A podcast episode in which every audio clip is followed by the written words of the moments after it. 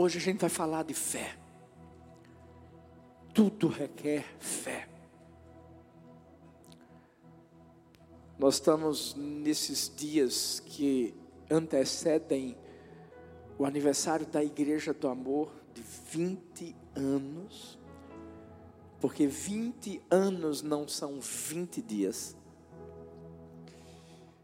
Você deve estar acompanhando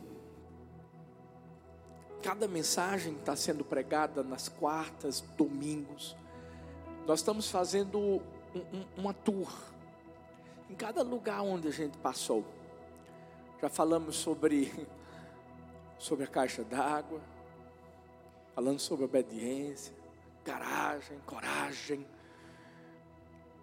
Falamos sobre o templinho, falando de visão, da quadra do Colégio Carneiro Leão, falando de, de, de umidade. E hoje a gente vai falar sobre uma outra quadra, que era da Associação de Moradores de Maranguapium.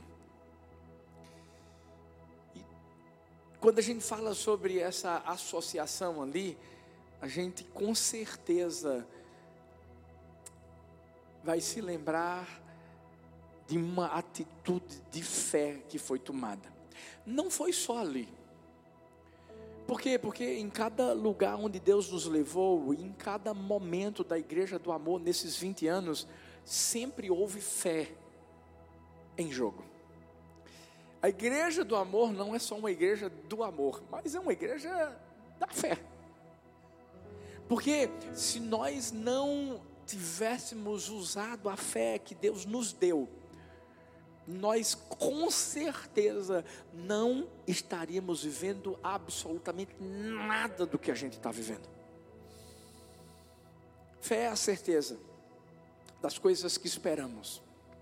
Fé é a convicção de fatos que nós não enxergamos com os olhos humanos, pelo menos por um momento, mas com os olhos espirituais, a gente sabe que Deus já fez algo. E quando eu olho para essas cadeiras, eu, eu com certeza posso garantir a você que elas representam muita fé. Como assim, pastor? Não sei se você sabe, mas logo no início, ainda lá no templinho, havia muitas cadeiras e pouca gente. E um dia, a gente começou a fazer uma loucura. Eu disse assim: na hora da blitz do amor, eu quero que você vá em uma dessas cadeiras.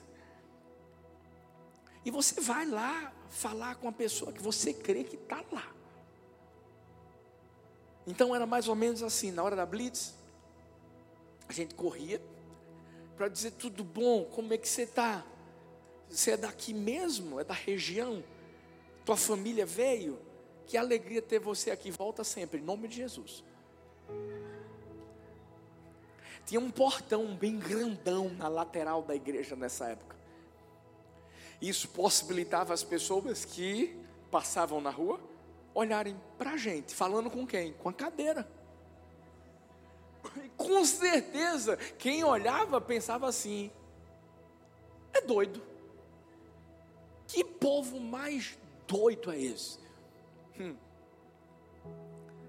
Havia, havia pessoas, havia mulheres que botavam Bíblia do lado. E se alguém inventasse de querer sentar, a mulher dizia: Não, não, não tem gente. Aí, mas, quem é? Não, é meu esposo, pela fé ele está aqui, em nome de Jesus.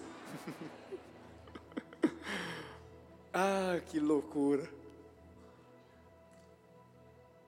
A loucura deu certo. Você sabe por quê? Porque o que a gente faz com fé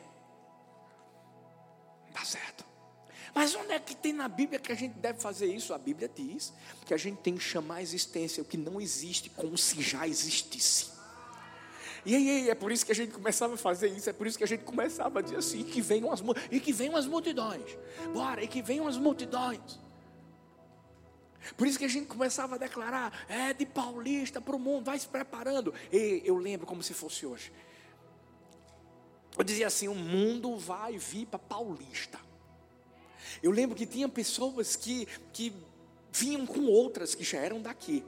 E uma das perguntas clássicas que, que, que, que era feita, sabe qual era? Era assim: como é que tu sai de, da tua casa e vai para um lugar tão longe? Quando a pessoa chegava, aqui, não era nem aqui no, no complexo. Era, era lá no templinho, ou depois lá na, na, na quadra, ou, ou, depois no alta unção, ou até na associação. Deixa eu te dizer, aí a pessoa começava a entender. E eu ria, eu ria por dentro. Porque daqui a pouco a mesma pessoa.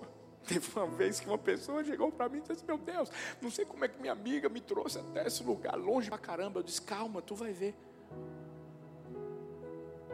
Ela veio no domingo, mas daqui a pouco, no outro domingo, eu estou passando e vejo quem? Ela. Eu disse: Voltou, foi. Eu aprendi que tudo aquilo que a gente declara com fé, que está ali no coração de Deus, ei, ei, vai acontecer. Foi muita fé para a gente poder declarar que essas pessoas viriam e aconteceu.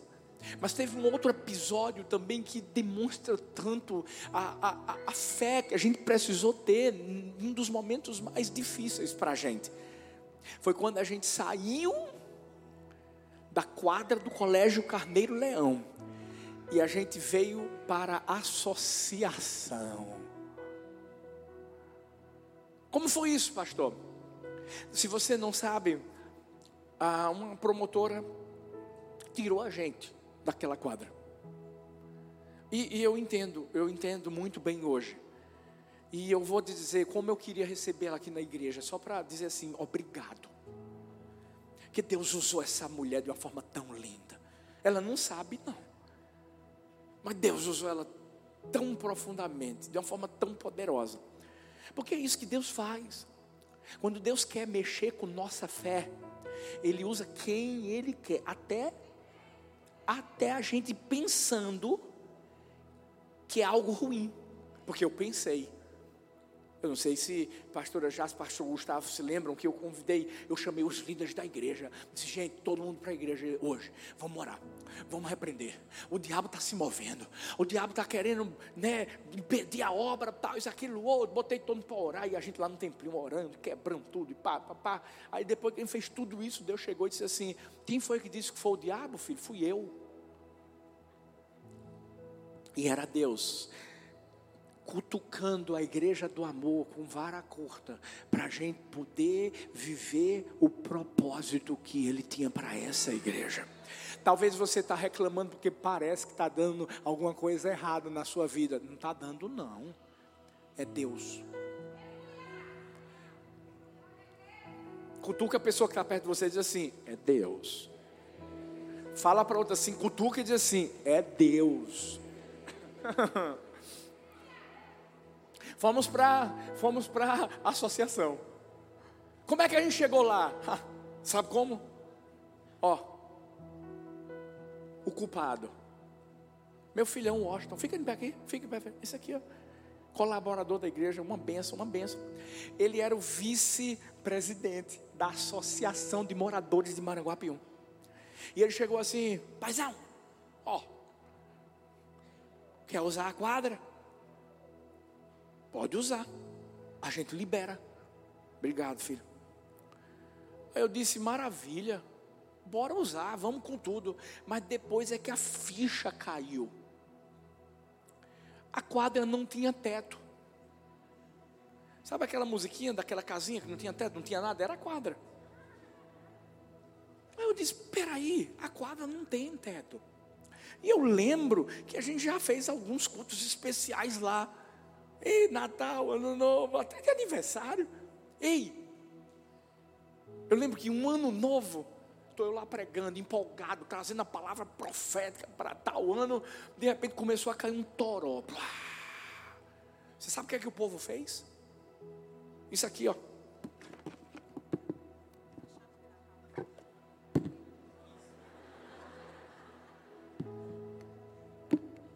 Gente, eu só vi a mulherada com cadeira na cabeça. Eu vi um bocado de marmanjo correndo para a árvore. Do outro lado tem uma pista. Quem, quem já morou lá em Maranguapium sabe o que eu estou dizendo. O povo correndo lá para os restaurantes, para as lanchonetes, tudo. E eu lá pregando. Aí eu pensei assim, meu Deus, se a gente for para essa quadra e chover, eu não sabia quanto tempo a gente ia ficar lá. Deus, se chover, o povo vai correr. E eu, eu confesso a vocês, como se fosse hoje, Deus falando assim comigo: Filho, me pede, me pede para não chover em Paulista. Dia de quarta, dia de domingo, até vocês saírem daí. Foi tão forte no meu coração, e Deus começou a me lembrar ele. Ele já tinha feito isso antes, Elias. Ei, Deus é o mesmo, é o mesmo ontem, hoje será para todo sempre. E eu disse assim: Deus, então, por favor, não deixa chover lá. O senhor sabe que o que a gente está fazendo é para alcançar vidas, e a gente sabe que é complicado uma pessoa ir para um culto, se arrumar, fazer uma escova bonita, e de repente a chuva cai. Eu disse: não deixa chover lá. E Deus disse assim: Eu vou fazer, filho. Mas eu podia ter deixado isso dentro do meu coração e não ter falado nada para ninguém. Porque é muito comum. Não, não é? Você pedir alguma coisa para Deus, vai ficar só entre você e Deus. Mas fé não é algo para você internalizar. Fé é algo para você expor. E todas as vezes que Jesus fez algo ligado à fé de alguém, é porque essa pessoa, ela manifestou a fé. É, era um cego que saía na frente de todo mundo e começava a gritar: é, Jesus, filho de Davi, tem compaixão de mim. E, é, é, era um, um, um, homem que a filha parecia que estava morta e chegava para Jesus para dizer assim: Jesus, pelo amor de Deus, vai para minha casa, porque minha filha está morta, ela precisa ser curada. Ei, ei, fé é isso. E Deus falou assim: vai lá. Ia ser o primeiro culto. Vai lá. E fala. Que você orou e que, que eu vou fazer. Não chove em Paulista dia de quarta, dia de domingo, enquanto a igreja do amor estiver nessa quadra. E eu falei. Eu não sei quantos lembram quem estava lá, mas eu disse: Ei, é o seguinte, eu sei, a gente vai passar um tempo aqui, tem calma. Eu sei que você está um pouco preocupado, se chover, se chover. Não, não, não, a gente já orou. Deus disse que não chove em Paulista, dia de quarta, dia de domingo, até o dia que a igreja do amor sair desse lugar. E a igreja do amor pegou fogo. Aleluia, glória a Deus. E lá no meu coração, eu, só estava assim, paizão, tá vendo, né? A reação do povo, vamos com tudo.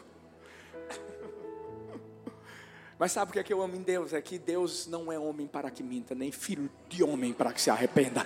Quando Ele diz que vai fazer, é porque Ele faz. Ele faz. Hum.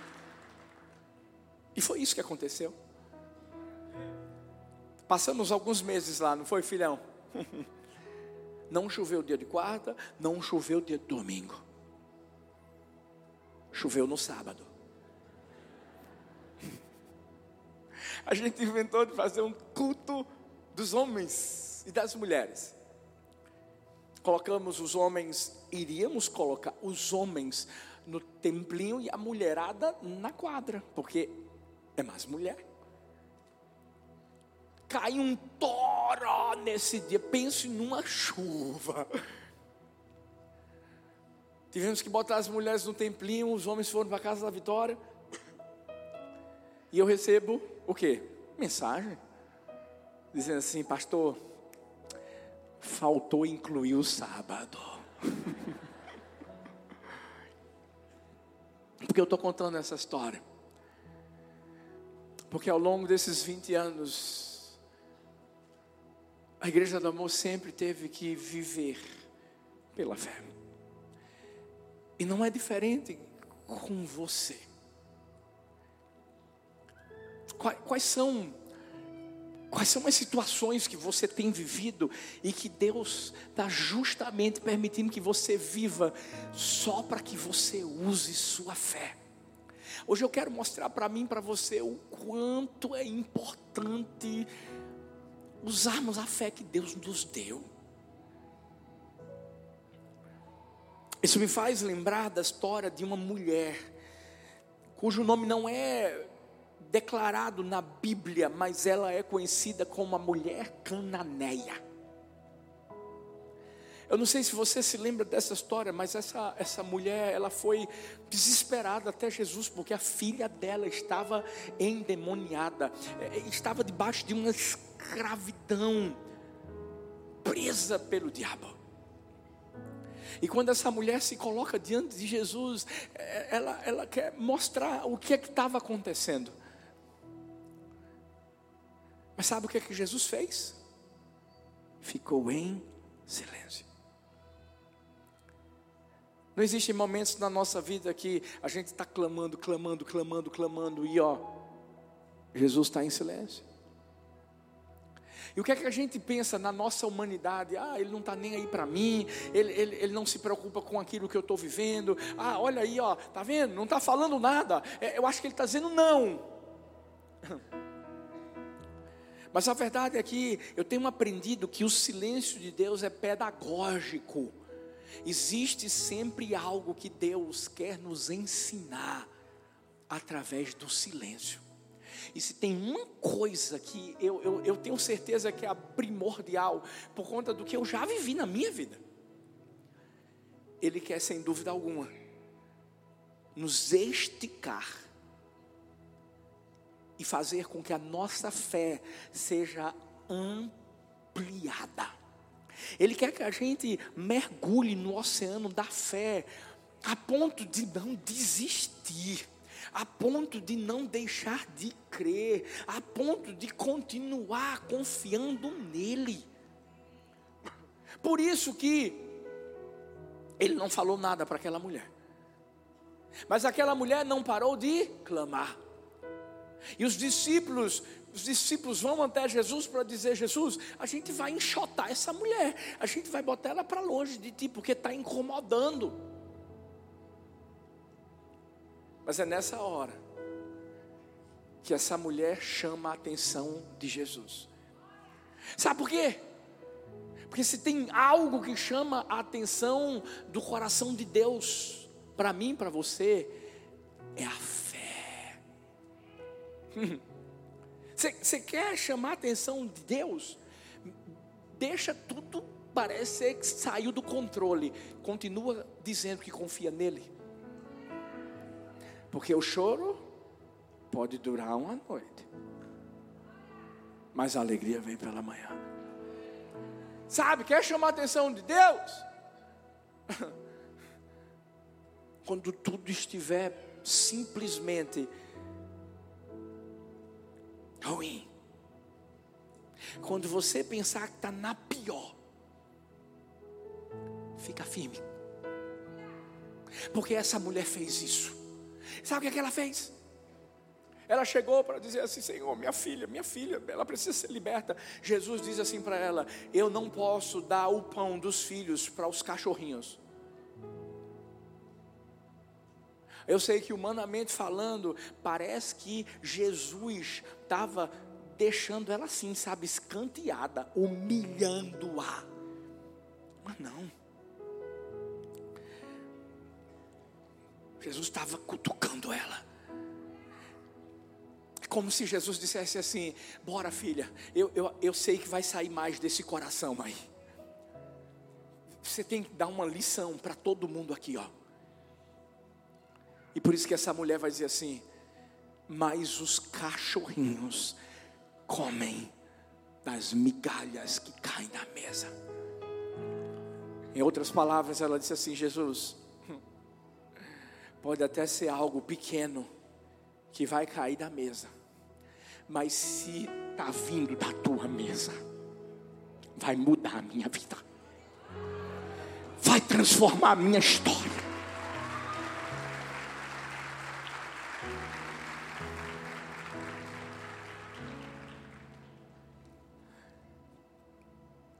O que é que fez você parar de clamar? Foi pensar que Deus não estava te ouvindo?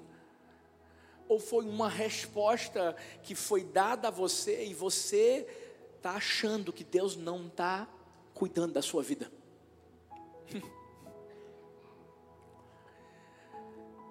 Você quer chamar a atenção de Deus? Ei, fica firme. Por isso que Jesus teve que olhar para ela e dizer assim: Meu Deus, essa mulher é uma mulher de fé.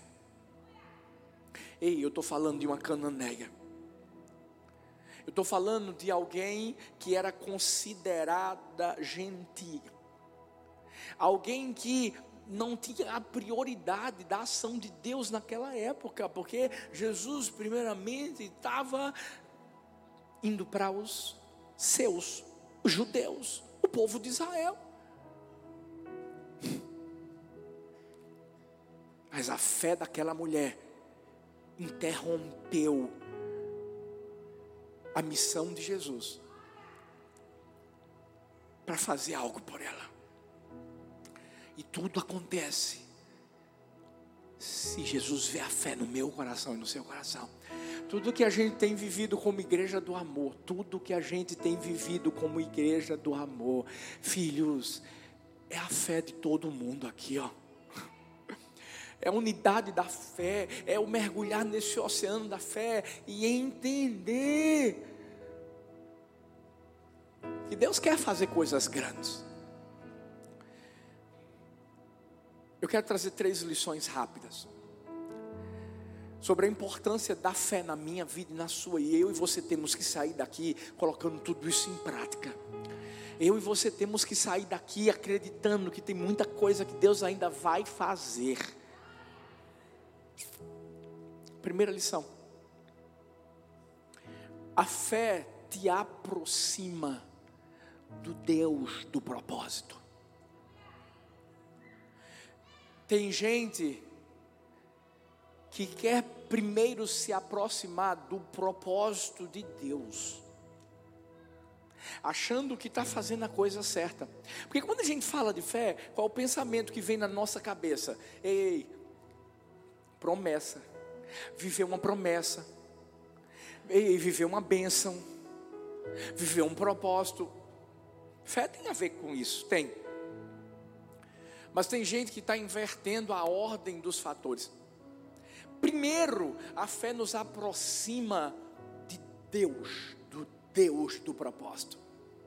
Quando a Bíblia fala que sem fé é impossível agradar a Deus, porque importa que aquele que se aproxima dele creia que ele existe e que ele é galardoador, abençoador dos que o buscam. Para para pensar, a Bíblia só fala da bênção no fim do versículo. Mas o que é que vem antes? A aproximação do Deus da bênção. Por isso que tem gente que quer a bênção. Por isso que tem gente que quer a cura. Por isso que tem gente que quer a restauração. Por isso que tem gente que quer o um milagre. E quando alcança tudo isso, foge. Estou mentindo? Não. Mas quando nós entendemos que ei, ei, o mais importante não é o propósito, nem a promessa, é o Deus do propósito. Por isso que Abraão, filhos, ele, ele estava disposto a sacrificar o próprio filho. É como se ele estivesse abrindo mão do propósito. Mas sabe por quê? Por causa do Deus do propósito que disse assim: sacrifica teu filho, Isaac, filho da promessa. Abraão não pensou duas vezes, ele não chegou para Deus para perguntar para ele: o senhor tem certeza de que é isso mesmo que eu tenho que fazer? Não, sabe o que, é que ele fez? Simplesmente levou o menino para o monte, e quando estava a ponto de sacrificá-lo, o anjo do Senhor manda ele parar, porque Abraão iria sacrificá-lo. Mas o que é que existia dentro do coração de Abraão? Fé, confiança. Ei, numa promessa não, no Deus que fez a promessa. Por isso que a Bíblia diz que Abraão mataria o seu próprio filho, mas ele cria no seu coração que aquele que tinha prometido a ele, que Isaac era o filho da promessa, e através de Isaac a sua descendência seria poderosa na terra. Ei, esse Deus iria ressuscitar Isaac.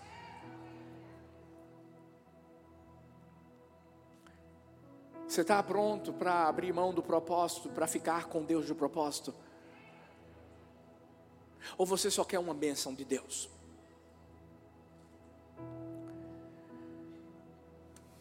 Eu sei o que é isso. 13 de outubro, minha filha, a primeira, faria 12 anos de idade. Cada ano que passa eu fico imaginando como é que seria.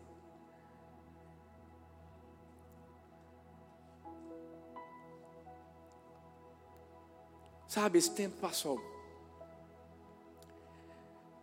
Mas eu e Talita, nós não deixamos Deus. Mesmo parecendo que nós não estaríamos vivendo o propósito. Mas foi quando a gente entendeu que o Deus do propósito é mais importante do que tudo, e fé para a gente se aproximar primeiro dele, é intimidade, é relacionamento para você confiar de verdade nele. Custe o que custar, aconteça o que acontecer.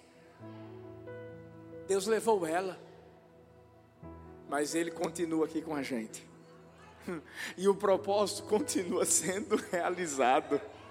Vidas, vidas, mas vidas sendo alcançadas mas você acha que o propósito é só isso aqui? Não, não. O propósito não é apenas vivermos o que a gente vive aqui. O propósito maior é lá no céu. Um dia eu vou ver minha pequenininha. Mas eu não vou só. Eu vou com um bocado de gente que que foi alcançado porque um dia aconteceu o que aconteceu na minha vida, na vida de Talita. Por isso que essa é a primeira lição da fé. Ela não vai te aproximar de uma promessa, vai te aproximar do Deus da promessa. Para você entender que Ele é mais importante do que qualquer coisa. Por isso que fé não está intimamente ligada a algo, mas a alguém. E não importa se há silêncio de Deus na sua vida. E também não importa se existe um não de Deus na sua vida. O que importa é que dentro de um não de Deus sempre haverá um sim dele escondido. E que vai se manifestar na hora certa e do jeito certo. Sabe por quê? Porque o choro pode durar uma noite mas a alegria vem pela manhã. Aí sim vem a segunda lição da fé. Porque primeiro a fé nos aproxima do Deus, do propósito, mas em segundo lugar, ela faz a gente viver o propósito. Aí vem o propósito. Por isso que aquela mulher viveu o propósito, viu a filha curada, liberta. Por isso que Abraão viveu o propósito. Isaac né, foi substituído por um cordeiro que simbolizava Jesus, que seria enviado, que morreria por mim, por você, e que traria salvação à nossa vida. Você quer viver o propósito de Deus na sua vida? Continua crendo.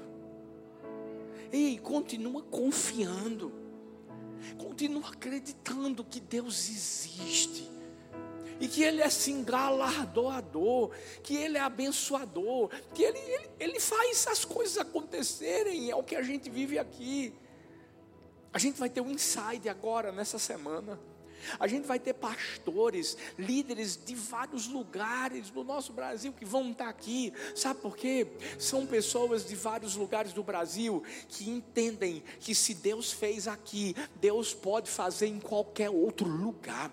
São pessoas que vão pegar aquilo que Deus realizou aqui nessa igreja e elas vão se inspirar, entendendo que não existe nenhuma exclusividade para aquilo que a gente vive se eles também tiverem fé, Deus também vai fazer lá.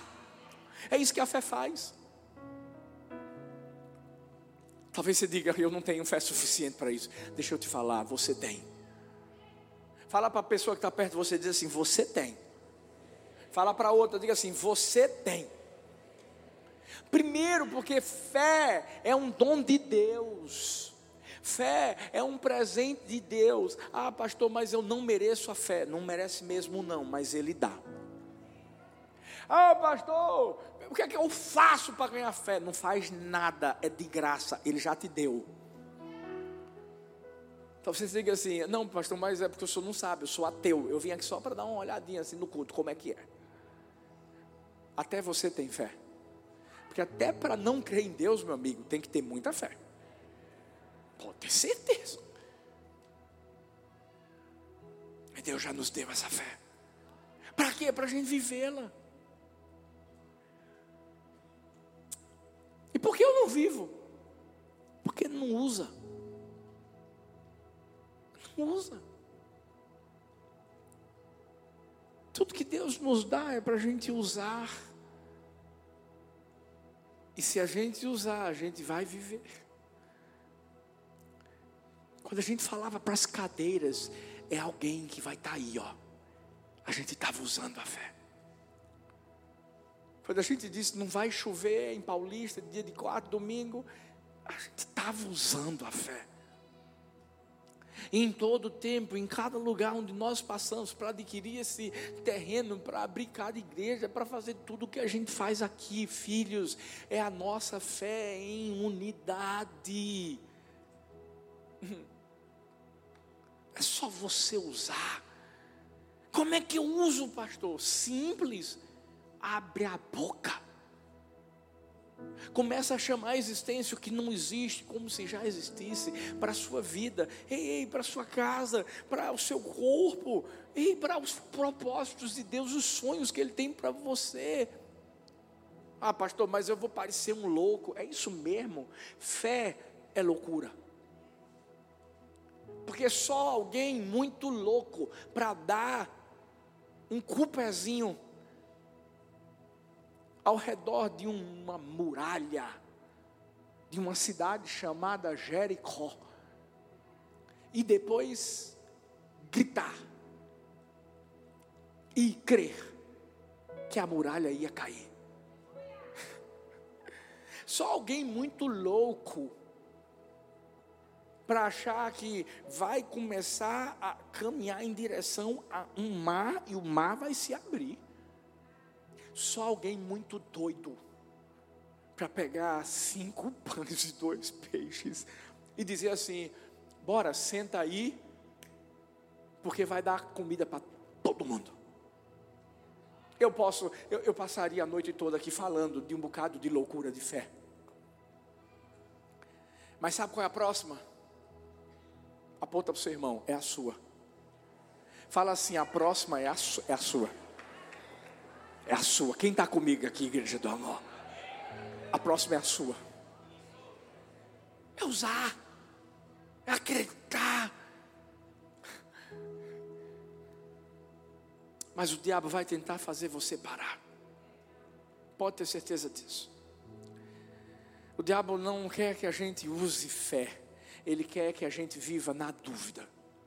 Por isso que a terceira lição, que é uma das mais importantes para a nossa vida relacionada à, à, fé, é que a fé faz a gente ficar firme no propósito. Faz a gente chegar lá onde tem que chegar.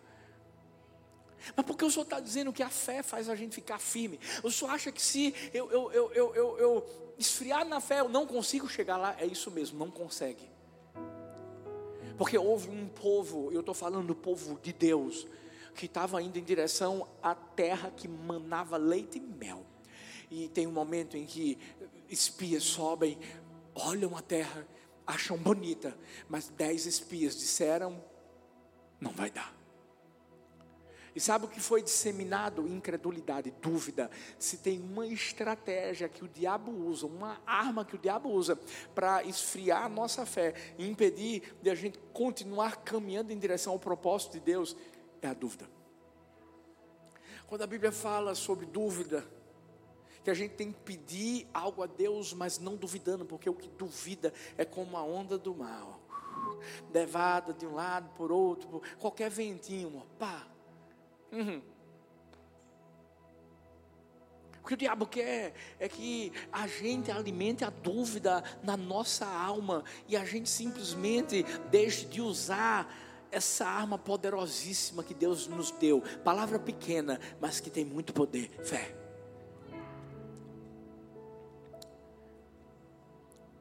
E o diabo vai, escuta, o diabo vai tentar inserir a dúvida na minha alma e na sua. Pastor, o senhor já viveu isso? O senhor já foi atacado pela dúvida nesses 20 anos? Todos os anos.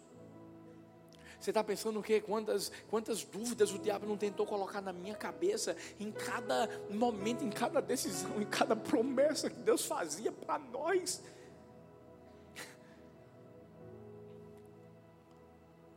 Sabe quando eu dizia, dia 5 de agosto, a gente vai estar aqui. Eu não renovei o contrato lá do Alta Unção. Não tinha mais lugar para a gente ir, não, filho. E eu, cada culto, dizia assim: se prepara, está chegando o dia, 5 de agosto, 5 de agosto. E aí, do nada, vinha no meu celular uma mensagem do, do dono lá do Alta Unção. Ele vinha aqui, tirava foto, mostrava como estava a obra e, ainda choveu um pouco naquela época. E dizia assim: Tem certeza? Bora renovar esse contrato, homem. E eu dizia assim: Dia 5 de agosto, e eu quero ver você lá. Você está pensando que não vinha dúvida? Vinha. Em todo tempo, em todo momento, em cada decisão. Aí quando o senhor orou dizendo que não vai chover, veio dúvida, claro! Mas eu aprendi uma coisa: alimentar a fé e não a dúvida. Porque se eu começar, como é que a gente alimenta a fé no coração, pastor? Abrindo a boca, falando, profetizando, declarando, ligando na terra aquilo que a gente crê que já está ligado no céu. E é nessa hora que você vai vendo o quebra-cabeça se montando e as coisas acontecendo. Problema é quando você alimenta a dúvida através do que você ouve. Você quer ver uma coisa? Jairo estava indo para casa dele. Mas chegou lá, as pessoas sabiam e diziam isso para ele: tua filha morreu. Sabe, quando você está cercado de pessoas que infelizmente só trazem dúvida para a sua alma, é, é, é, isso que você vai viver, porque essa é a alimentação que você está recebendo. Agora vai para a palavra. Ouve a palavra.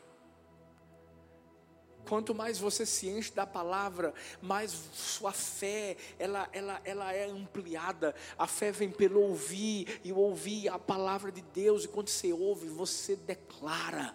Por isso que a gente continua declarando: é de paulista para o mundo, é de paulista para o mundo. Hoje eu quero convidar você a mergulhar no oceano da fé a ponto de você se molhar todo e não ter como a dúvida te dominar. Mas você vai precisar fazer uma coisa. viver o processo. Andar no caminho do processo. Qual é o caminho do processo? Primeiro, você se aproxima dele. Depois, você se aproxima do propósito. Para permanecer firme, porque não vai ser fácil, não. Mas você vai conseguir. Fique em pé no seu lugar.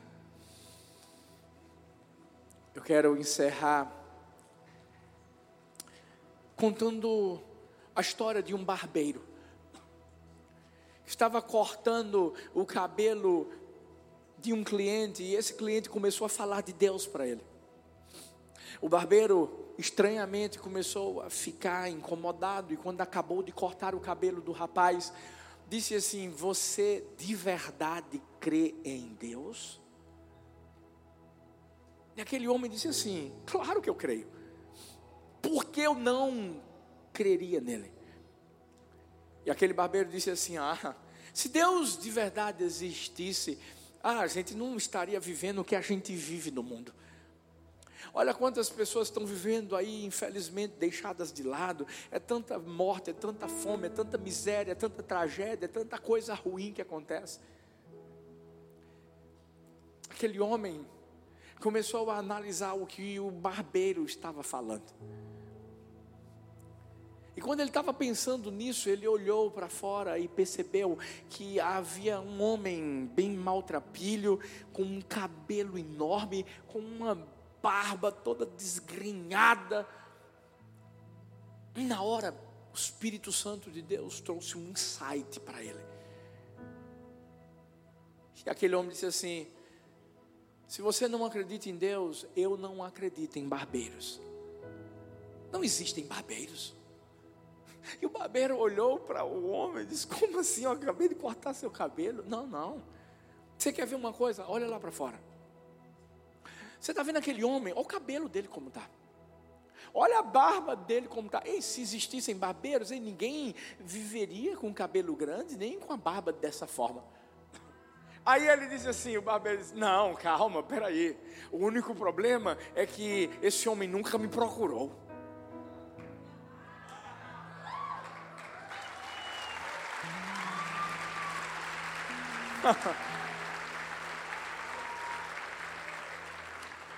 ah, meu Deus. Deus existe. Basta você procurá-la. Mas ei, não é procurar o que ele pode te dar primeiro, é procurá-lo. Depois, você vai ver o que é que ele vai fazer na sua vida. Fecha seus olhos. Paizão, está aqui essa multidão que veio sedenta por tua presença. Ah, eu acredito que essas pessoas vieram aqui porque creem que o Senhor existe. Eu sei que existem pessoas aqui que por muito tempo talvez têm protelado a decisão de te conhecer como o Senhor quer que elas te conheçam. Mas essas pessoas vieram hoje atraídas por teu espírito. E elas não vão sair desse lugar da mesma maneira como elas chegaram. A minha oração é que o Senhor abra os olhos espirituais delas e que elas te enxerguem como nunca te enxergaram antes. A minha oração nessa noite é que elas se aproximem do Senhor, porque eu sei que muitas vieram porque querem algo de ti, mas o mais importante é que elas não vão receber algo, vão receber alguém. E não só alguém, mas a pessoa mais importante de suas vidas. Que hoje, Pai, a fé que essas pessoas têm se manifeste através da decisão que elas vão tomar. E que elas saiam daqui vivendo o propósito que o Senhor tem para elas. Saiam daqui perseverantes e, e jamais abrindo mão dos sonhos que o Senhor tem para elas mas o principal sonho é a salvação delas. Não é algo efêmero, não é algo terreno, não é algo que passa, é algo que vai permanecer para todos sempre. Porque esse foi o propósito do Senhor ter enviado Jesus. Porque tua palavra diz que o Senhor amou o mundo de tal maneira que o Senhor deu o seu Filho unigênito para que todo aquele que nele crê, que nele crê, que nele crê, tenha vida eterna. E essa vida eterna que eu peço para os teus filhos hoje. Eu te agradeço pelas vidas que serão salvas. Eu te agradeço por aqueles que vão voltar para o Senhor nessa noite. Eu te agradeço, porque eu sei que fé já foi gerada no coração deles pela palavra, e eu creio, existe uma nova história que começa a ser escrita em suas vidas, e uma história que vai durar a eternidade, em nome de Jesus, em nome de Jesus, amém, amém. E amém.